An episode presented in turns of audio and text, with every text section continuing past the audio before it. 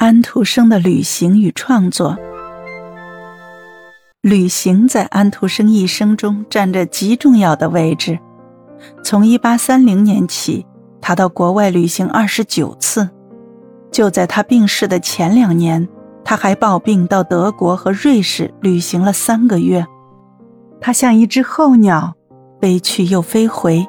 他说：“只有在旅行中。”你才觉得自己的生活变得充实而活力。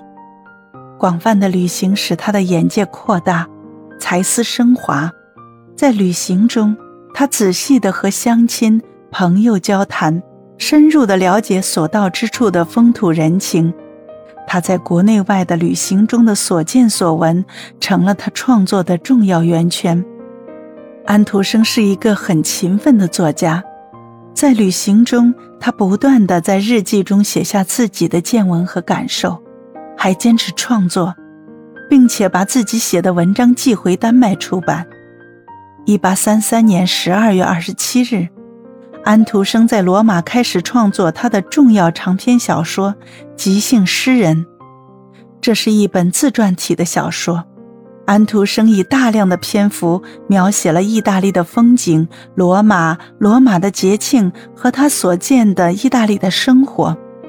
小说还写了安徒生在丹麦的生活和他生活中的种种问题。在丹麦，只有比安徒生年长的英厄曼写过历史题材的小说。安徒生以即兴诗人和奥托。以及只不过是个拉小提琴的等三部小说，为丹麦开创了一个新的文学领域——现代小说，使安徒生在欧洲名声大噪的，首先是他的长篇小说。安徒生也是写游记的行家，他有极深邃的观察能力，有让他的读者看到他所看到的和感受到他所感受的东西的才能。在探索的年代写成的几篇游记里，他淋漓尽致地发挥了他的这些专长。一位诗人的集市，是他的游记的精品，记述了他在德国、意大利、希腊、土耳其经多瑙河到维也纳的经历。